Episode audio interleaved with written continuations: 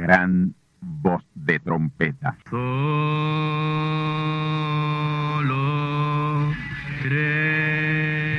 Saludos amigos y hermanos radioyentes. Están ustedes en sintonía con la audición radial Gran Voz de Trompeta, con el mensaje final de Dios al mundo, a la iglesia y a su pueblo escogido. Esta es la voz de Dios, proclamando el mensaje del Evangelio del Reino, o Evangelio eterno, a todos los que moran en la tierra, en el cumplimiento de Apocalipsis capítulo 14 y verso 6. Este es un mensaje de alerta y de apercibimiento ante los eventos proféticos del fin del mundo que ya han comenzado. No es que viene el fin del mundo, es que ya comenzó. Y en esta audición radial ustedes se mantendrán bien informados y apercibidos sobre cómo asegurar la salvación y la vida eterna, que es lo importante ante tales eventos.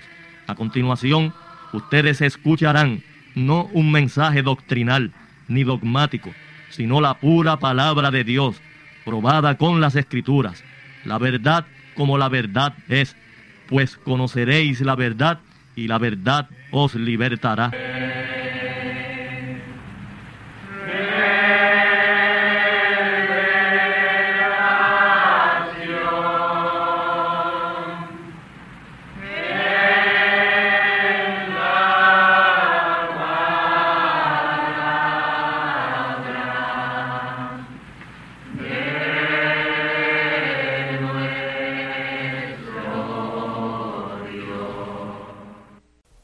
Y ahora, tornaos conmigo a la palabra de Dios. Isaías capítulo 11 versículos 1 al 4 e Isaías capítulo 43 versículos 5 al 7. Escuchemos.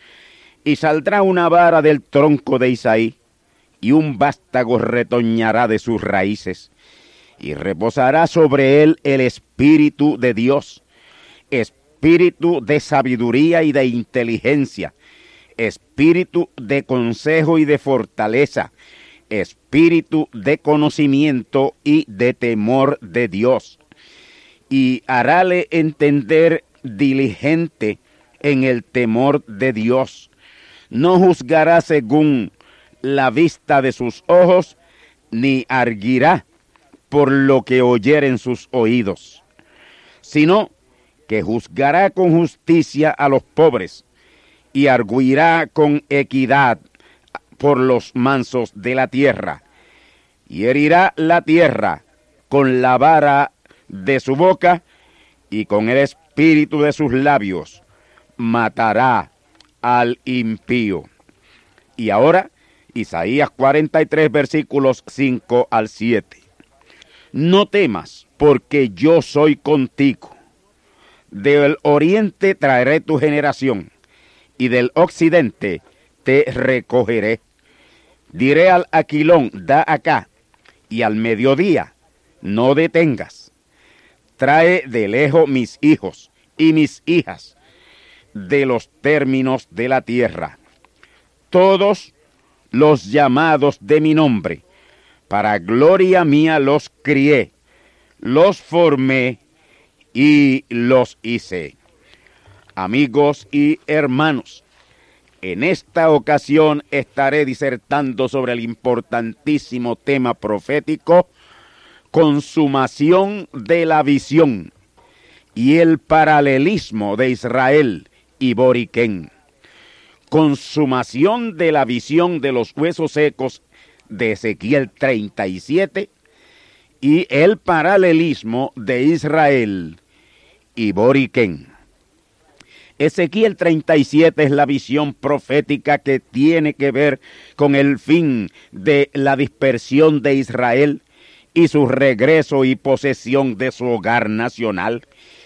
Y es a la misma vez el cumplimiento de la parábola de la higuera mencionada por el Señor Jesús en Mateo 24, 34. Y ya todo eso es historia. Y muchas escrituras proféticas más tanto en el Antiguo como en el Nuevo Testamento, como también en el Eterno Testamento, relacionadas con lo que se han cumplido. Y sobre ello quiero tocar unos puntos finales que nos sirvan de fundamento al análisis que estaremos haciendo de los capítulos 38 y 39 de Ezequiel a la luz de los últimos acontecimientos en la tierra de Magog, que es Rusia o la Unión Soviética. Ya de esa visión profética de Ezequiel lo único que resta de ser cumplido es que la vida de Cristo, la palabra, venga sobre los escogidos de Israel y ellos reciban la palabra. Y es sumamente importante que haya tenido cumplimiento la parte final de Isaías 43, versículos 5 y 6, que es el regreso a Israel de la simiente que estuvo en los territorios soviéticos al norte de Jerusalén. Escuchemos una vez más, no temas, yo estoy contigo. Del oriente traeré tu simiente, tu generación, y del oeste te juntaré. Diré al norte, a Rusia, da acá, y al sur, no detengas. Trae de lejos mis hijos y mis hijas, de lo último de la tierra. Hasta aquí esa importante cita. Para que se cumpliera esa parte final de esa profecía, fue que Dios turbó, turbó al liderato de la URSS, Unión de Repúblicas Socialistas Soviéticas, con su mal concebida glasnost o perestroika. Eso fue un error que Dios les permitió cometer. Con su mal concebida glasnost o perestroika, que a la postre dejará de ser o será revocada. La fracasada glasnost y perestroika de Mikhail Gorbachev fue sencillamente una inspiración de Dios para la liberación de su pueblo de la Unión Soviética.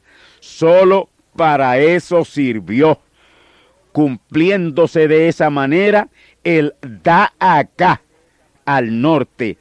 Dijo Dios al norte, da acá. Y de esa manera fue que se lo dijo. Aún están regresando parte de los que componen ese número escogido de 144 mil. Los huesos aún buscan sus huesos. Cuando estén todos en el territorio israelí, es que reciben a Cristo la vida. Mientras queden en esos territorios del norte de los 144 mil sin liberar, es que durará la glasnost o perestroika.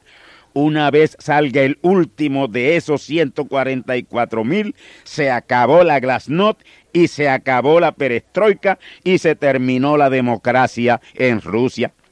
Cuando ese coloso del norte, que ahora está desmembrado, vuelva por sus fueros, será porque ya estará en Israel el escogido número 144 mil y los truenos han sacudido esa región norteña de Magog que es Rusia. Y parece que ya está por llegar o está en los planes de su visado, porque Bachov está anunciando su regreso a la política activa, a la tierra de Magog y si Él regresa, es para el desquite. Él ha dicho que regresará a unificar todas esas repúblicas que están completamente devastadas. La gente en lo que fue la Unión Soviética está clamando porque sea detenido el libertinaje de terrible corrupción que le llegó con la ficticia democracia a Rusia. Allí ahora mismo lo que hay es corrupción rampante y podredumbre de droga adicción.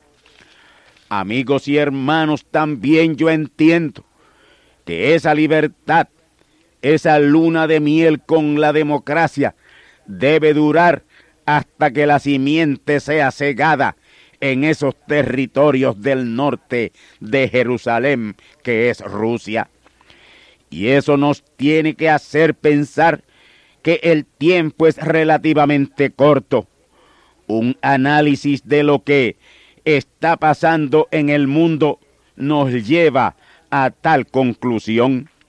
Lo único que queda de cumplir de la visión de Ezequiel 37 es que Israel reciba a Cristo.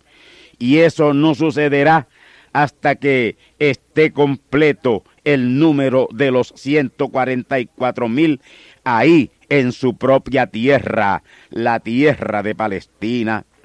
Y mientras ellos siguen llegando a Israel de las partes del norte, Dios mantiene a su pueblo apercibido en espera de sacar la antorcha de los cántaros y dar el grita final al mundo gentil, porque está escrito, hasta que no entre la plenitud de los gentiles. Romanos 11:25. Israel no recibirá su mensajero Mesías y su mensaje mesiánico.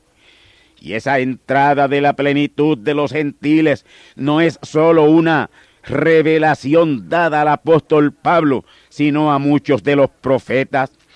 Y Jesús el profeta por excelencia dijo, será predicado este evangelio del reino en todo el mundo por testimonio a todos los gentiles y entonces vendrá el fin. Y la predicación del evangelio del reino en todo el mundo a todos los gentiles es precisamente para la entrada de esa plenitud de los gentiles. Y la entrada de la plenitud de los gentiles es la señal de que la vida espiritual del pueblo de Israel está a la mano. En Ezequiel capítulo 37 y verso 21 está profetizado que el Señor tomaría o recogería a los hijos de Israel de entre las gentes, es decir, los sacaría de entre las naciones gentiles por las cuales fueron dispersados y los traería a su tierra y ahí están en su tierra la gran mayoría de ellos. El verso 22 dice que les haría una nación en los montes de Israel y que un rey sería a todos por rey y que nunca más serían divididos en dos reinos. Ahora, mis hermanos, debemos entender que cuando ese ejército de 200 millones venga como nublado para cubrir la tierra de Israel, conforme Apocalipsis capítulo 9, y todo ese Oriente Medio, ya ellos han recibido a Cristo y están siendo asistidos por el ejército de creyentes en sus cuerpos ya glorificados, que ya no habrá ninguna manera de deshacerse de ellos. Y la derrota de Gog de la tierra de Magog, que es Rusia, y sus millonarias compañías de pueblos, le es infligida por la intervención de ese pueblo, que es esa piedra cortada, no con mano. Y eso toma lugar después que Israel recibe vida espiritual, luego de su resurrección al tercer día. Permítame entonces regresar un poco atrás aquello que es tipificado por el ruido entre los huesos mientras Ezequiel profetizaba o predicaba la palabra. El ruido tiene que ver con el movimiento dirigido por Teodoro Herz para celebración del primer Congreso sionista en Basilea, Suiza, el 10 de diciembre de 1897. Y lo que el judío Teodoro Herz estaba haciendo era porque la palabra había sido dicha para el recogimiento de Israel. Y el día 10 de diciembre de 1897, los huesos empezaron a buscar cada hueso a su hueso, como estaba escrito. Y para que ustedes se den cuenta del paralelismo de nuestra isla Boriquén con Israel, vamos a hacer la siguiente observación. 10 de diciembre de 1897 fue la fecha del primer Congreso sionista y 25 de julio de 1998 Estados Unidos invade nuestra isla. Ahora, en el tiempo que Estados Unidos nos invadió, España estaba a punto de conceder la autonomía a la isla, pues ya nos había dado la carta autonómica. Pero como España perdió la guerra hispanoamericana, tuvo que indemnizar a Estados Unidos, pagar por los daños causados.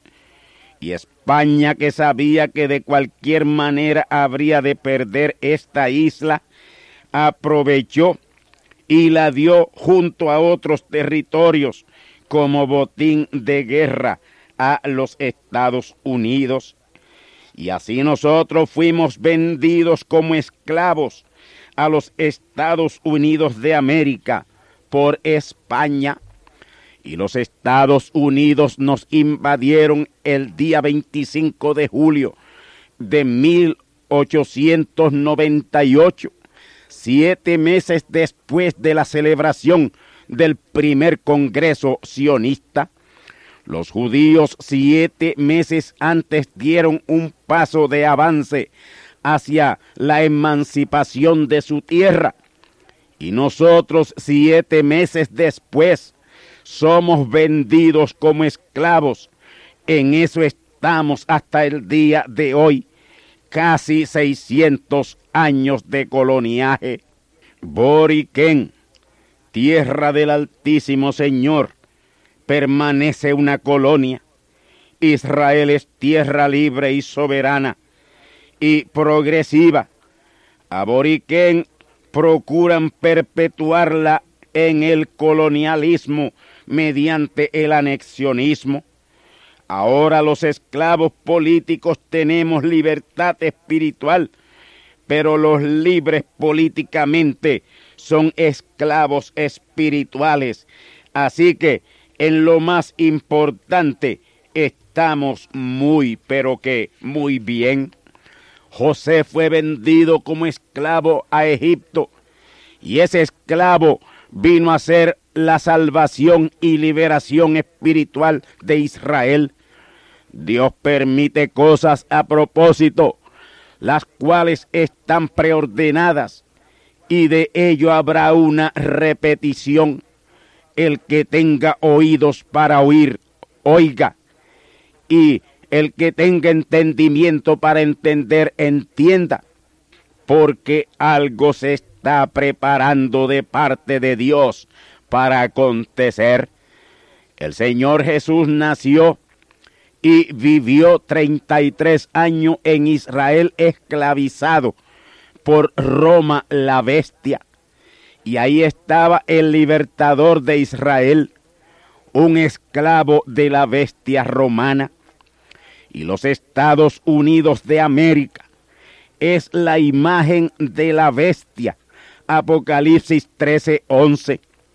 Y Boriquén es una colonia de esa imagen de la bestia, los Estados Unidos de América. Pero en esa colonia de la imagen de la bestia tomará lugar la próxima venida de Cristo, hecho carne en su José. Y ese José habrá de ser un gran libertador. Sí, él será el gran libertador que resucitará a Israel al tercer día.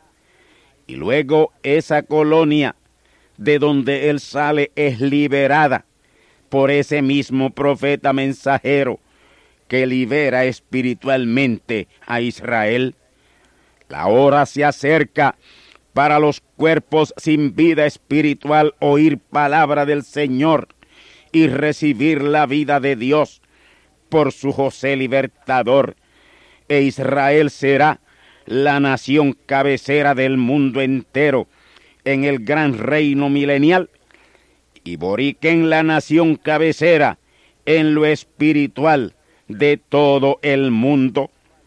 Y aquí aplican perfectamente las palabras del apóstol San Pablo en Primera de Corintios capítulo 1, versos 27 al 29. Escuchemos. Antes lo necio del mundo escogió Dios para avergonzar a los sabios, y lo flaco del mundo escogió Dios para avergonzar a lo fuerte, y lo vil del mundo y lo menospreciado escogió Dios, y lo que no es, para deshacer lo que es, para que ninguna carne se jacte en su presencia. Gobernantes de Boriquén, lo que a ustedes le parece necio, flaco y vil y menospreciado, lo que no les parece que es, eso es lo que Dios ha escogido hoy para deshacer lo que ustedes creen que es. Y ya pronto van a empezar a rodar cabezas por el poder de Dios. Aquí, en el gobierno de Puerto Rico, por ignorar y a la vez obstaculizar por falta de verdadero entendimiento el gran plan y propósito de Dios que Él está llevando a cabo aquí en Boriquén, que quiere decir tierra del Altísimo Señor. Esta no es la tierra de ustedes, esta es la tierra del Altísimo Señor. Y para ello quiero que estén atentos a las escrituras proféticas que estaré citando. He aquí la primera, Isaías 11.1 y saldrá una vara del tronco de Isaí, y un vástago retoñará de sus raíces. Esta escritura tiene cumplimiento en las tres manifestaciones mesiánicas. La vara señala linaje o línea de descendencia, y el tronco señala el origen de ese árbol genealógico. Ahora, un vástago retoñando de las raíces de ese tronco. Eso tiene su cumplimiento en el mero final del plan y propósito de Dios aquí en Boriquén.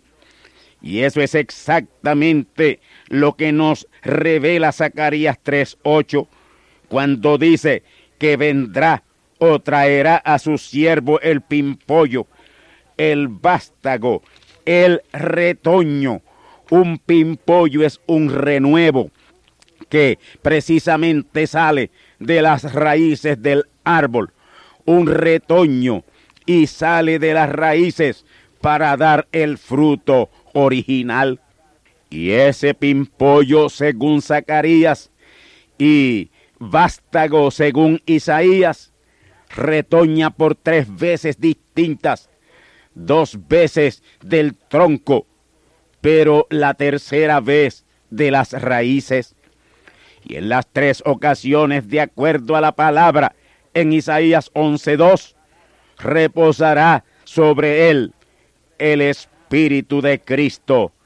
Dios le tomará y se manifestará en él en carne humana.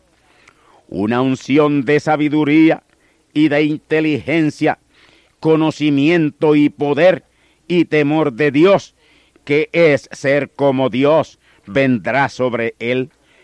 Ahora es maravilloso lo que dice el verso 3, que le hará entender diligentemente en el temor de Dios y no juzgará según lo que viere, ni rechazará por lo que oyeren sus oídos en la parte que nosotros estamos y lo que estamos haciendo es porque Dios nos ha hecho entender con diligencia y no importa que se nos critique, nos mantenemos firmes en lo que hemos entendido que debemos hacer y lo haremos.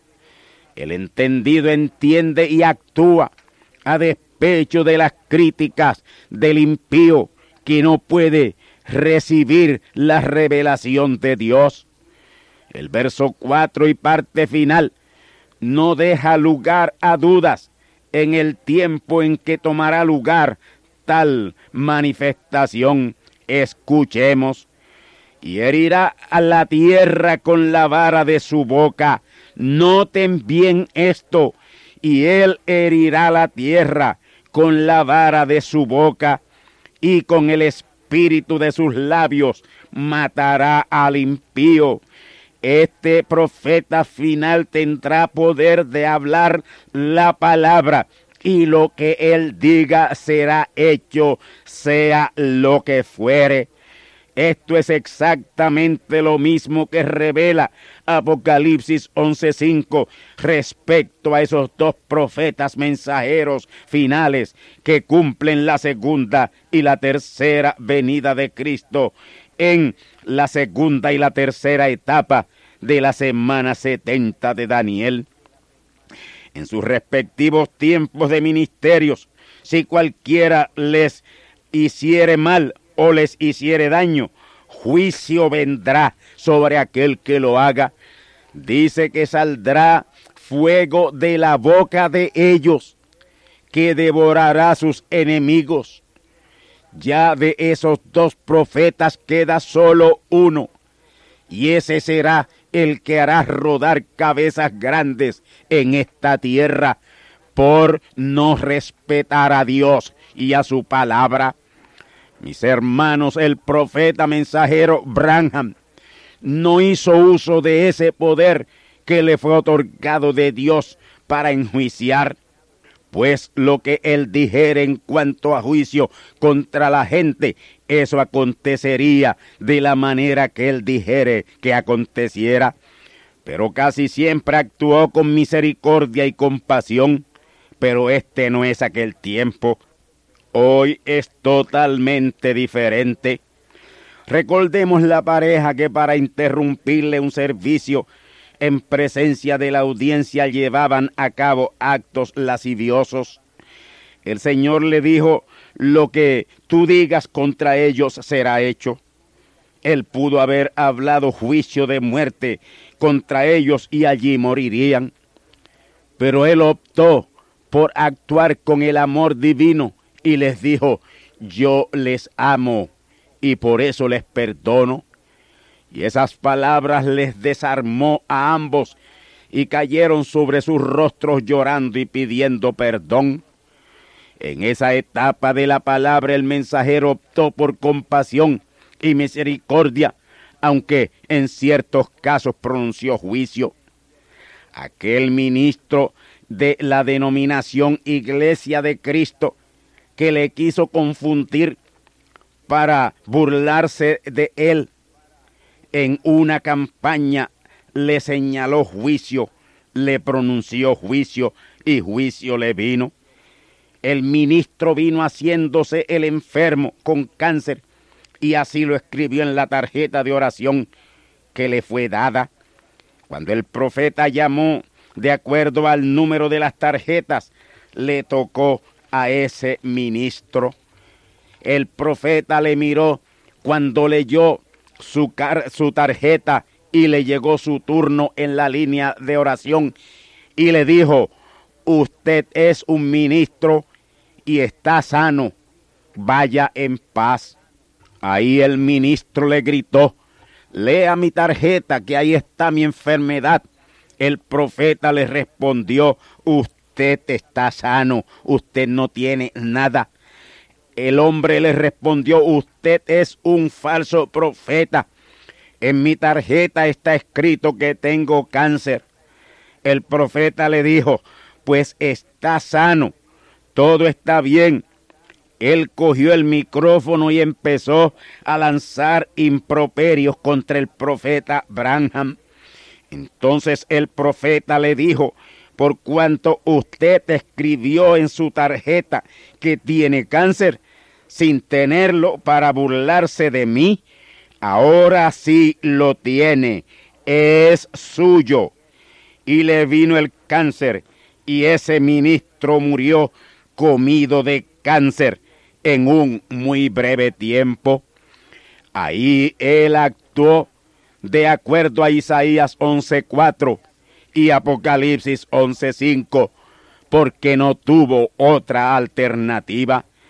Pero en la etapa final de la palabra, la tierra será herida con la vara de su boca, y con el espíritu de su boca matará al impío. Así que gobierno de Puerto Rico y líderes religiosos respeten a Dios y su palabra que está viniendo a su profeta, su profeta de turno. Y cuando estas cosas estén aconteciendo, ya ahí la simiente predestinada de Israel estará bien alerta. Ellos entenderán que las cosas que estarán sucediendo en ese tiempo es el cumplimiento de Isaías 11:4. Ellos entonces tendrán la seguridad de que Oseas 6:2 está en camino de cumplimiento y asumirán una actitud de alerta a los acontecimientos de ese tiempo que guiará a la gran consumación de la visión profética de Ezequiel capítulo 37 y estarán esperando que sea una realidad la promesa de Ezequiel 37, 22 que dice, y los haré una nación en la tierra, en los montes de Israel, y un rey será a todos por rey, y nunca más serán dos naciones, ni nunca más serán divididos en dos reinos. Así que esos juicios que estarán tomando lugar en la tierra sobre los impíos será un mensaje de resurrección al pueblo escogido de Israel. Y asimismo lo declara el verso 10 que dice, y acontecerá en aquel tiempo que la raíz de Isaí, la cual estará puesta por señal a los pueblos, será buscada de las gentes la raíz de Isaí será ese mismo vástago que retoñará de sus raíces para la gran consumación. Ese será el José de esta hora. Y en este tiempo contrario a los demás tiempos, será el deseado de todas las gentes. Quiero detenerme un poquito en el verso 12 para que veamos ahí algo que si no fuere simplificado sería difícil de entender. Escuchemos. Y levantará pendón a las gentes y juntará los desterrados de Israel y reunirá a los esparcidos de Judá de los cuatro cantones de la tierra. El verso 10, esa palabra pendón es traducida señal, pero en el verso 12 aunque es la misma palabra, ahí hay que traducirla enseña o insignia. Ahora, enseña es bandera, pero aquí en este caso no es bandera, sino insignia. Y es muy necesaria esa insignia o dar a conocer esa insignia para reunir a los escogidos de Judá de los cuatro cantones de la tierra y aún a los desterrados de Israel. Los desterrados de Israel son hebreos de la descendencia de Moisés, las dos tribus perdidas, y las tribus de Dan y Efraín, y la tribu africana de la descendencia de Salomón.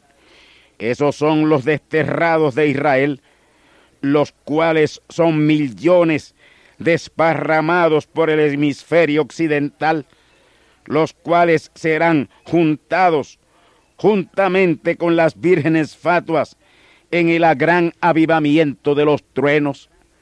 La gran mayoría son israelitas descendientes de las dos tribus perdidas, Gerson y Eliezer, y las dos que cayeron en idolatría, Dan y Efraín están desterradas en la América Latina. Y la tribu de Salomón, de la descendencia de Salomón, que son aquel niño que se fue en el vientre de la reina de Seba, cuando Salomón la tomó en aquella visita que ella le hizo. Aquel niño nació y es el padre de millones y millones de judíos de la descendencia de Salomón en África. La gran mayoría de ellos está entre las poblaciones indígenas de Centro y Suramérica.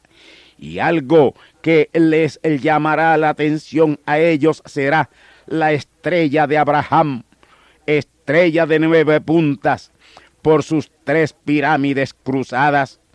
Ese es el pendón o insignia, o enseña, o emblema que les despertará esas tres pirámides cruzadas. Por eso yo no desearía que nadie que no pueda dar la explicación con los detalles correctos de esa insignia la tenga expuesta o la exhiba. Yo les voy a dar a ustedes la traducción correcta de ese verso 12 de Isaías capítulo 11. Escuchemos. Y él establecerá insignia a las naciones y congregará los desterrados de Israel y juntará a los dispersados de Judá de los cuatro esquinas de la tierra. Recuerden que estamos escudriñando y analizando y haciendo aplicación al tiempo presente de la visión profética de Ezequiel capítulo 37. Y estoy señalando puntos que si los vemos y los entendemos de cierto tienen que ponernos en alerta y en expectativa en este año 1998, calendario gentil atrasado, año 2004, calendario gentil al día, si le añadimos los siete años que sabemos que hay de atraso en ese calendario gentil. Diciembre 18 de 1972, calendario gentil al día, añadiéndole los siete años que sabemos que hay de atraso, ahí está el tiempo detenido. Entonces, para los efectos de Dios y su palabra, ¿qué fecha es hoy? Es exactamente la misma al detener Dios el tiempo diciembre 18 del año 1972. Y mañana y pasado mañana y la próxima semana y el próximo mes y el próximo año será la misma fecha, diciembre 18 de 1972, pues ahí está detenido el tiempo por orden de Dios. Ahora, yo a la luz de los acontecimientos que están tomando lugar y los próximos a tomar lugar sobre la tierra, entiendo que es mucho más tarde de lo que creemos o pensamos. Hay ciertas cosas que no podemos entender ahora, pero las entenderemos cuando sea necesario entenderlas. No cuestionemos nada. Mientras yo hacía estas notas para este mensaje, tuve una visión sobre algo que está sucediendo en la costa oeste de los Estados Unidos de América, o sea, el estado de California. Yo fui súbitamente trasladado en visión, en mi consciente y subconsciente unidos, y vi los territorios afectados de las torrenciales lluvias que han estado azotando esa región y vi cómo las corrientes de agua se introducían por las aberturas de la tierra en California y notaba que a medida que los fuertes torrentes de agua penetraban las aberturas, esas se expandían y se separaban y se hacían mucho más grandes. Y ahí vino a mi mente que esos torrentes de agua que se introducían por esas fallas producirían el terremoto en cualquier momento y en ese instante preciso me dejó la visión. Y yo he entendido por esta importante visión que el Señor me ha dado, que estamos bien cerca de la gran consumación y lo próximo debe ser el gran avivamiento de los truenos que derribará esos infernales muros denominacionales, avivamiento que precederá a ese devastador terremoto mundial Luego viene el próximo y más glorioso evento, la adopción y redención de nuestros cuerpos. Romanos 8, 22 al 23, que dice y citamos, porque sabemos que todas las criaturas gimen a una y a una están de parto hasta ahora y no solo ellas, más también nosotros mismos que tenemos las primicias del Espíritu. Nosotros también gemimos dentro de nosotros mismos, esperando la adopción, es a saber, la redención de nuestros cuerpos. Amigos y hermanos, el gran avivamiento mundial de los truenos solo tomará siete meses o doscientos diez días, pero será mundial. Isaías 11.9, Habacuc 2, 14, Mateo 24, 14, Romanos 11, 25, Apocalipsis 7, 9, Apocalipsis 8, 5, Apocalipsis 14, 6, Apocalipsis 14, 14 al 16 y Apocalipsis 18, 1 y muchas otras escrituras más así lo confirman. Todas esas nueve escrituras bíblicas prueban meridianamente o con meridiana claridad ese gran avivamiento de los truenos que estruendará y estremecerá al mundo entero para la gran liberación espiritual de millones de hijos de Dios esclavizados en ese infernal Egipto denominacional de católicos, protestantes, evangélicos y pentecostales. Lo próximo será la gran consumación de la redención con la adopción y redención de nuestros cuerpos.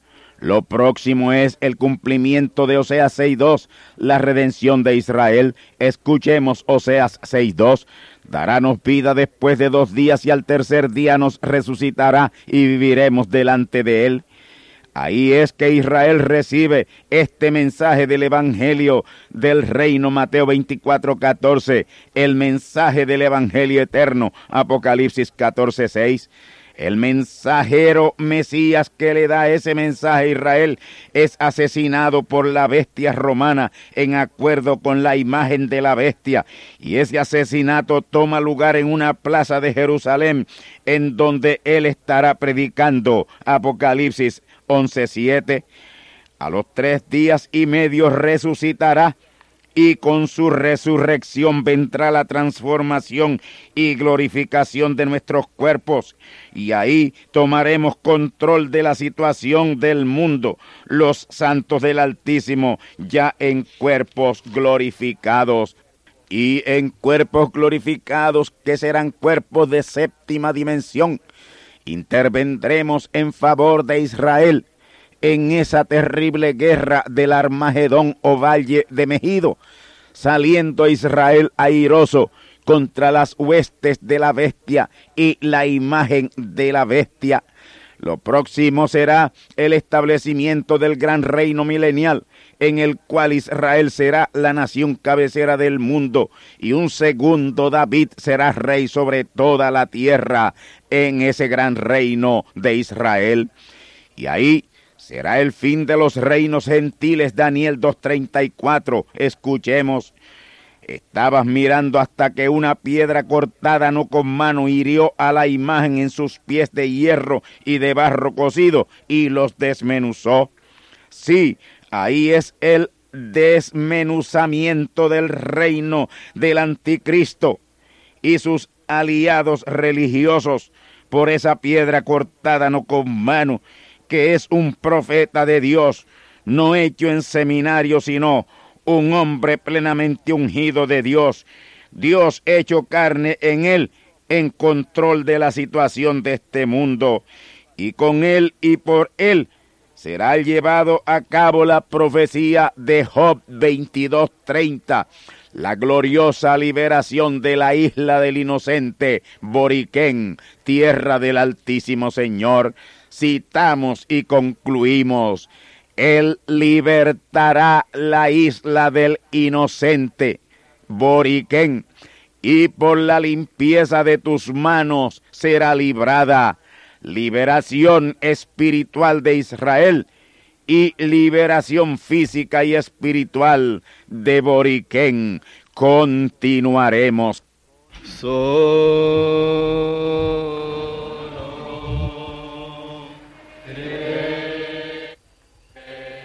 Y ahora a la palabra hablada para su liberación. Digo que sean sanos los enfermos y liberados los oprimidos por demonios. Les declaro sanos y liberados. Soldos mudos, oigan y hablen. Cáncer muere. Paralítico anda. Parapléjico se libre de tus ataduras. Ciegos vean. Extremidades y órganos que falten en los cuerpos. Digo que sean creados en el nombre nuevo y eterno de Dios. Dale gracias a Dios por tu liberación. Usted está liberado.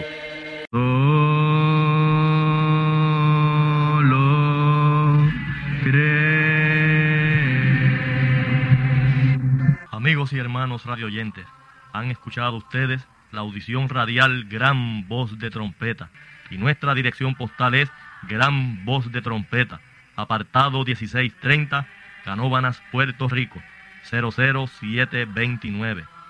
Una vez más, Gran Voz de Trompeta, apartado 1630, 1630, Canóbanas, Puerto Rico, 00729. Les invitamos muy cordialmente para que escuchen estas conferencias proféticas y sean apercibidos ante los eventos del fin del mundo que ya comenzó.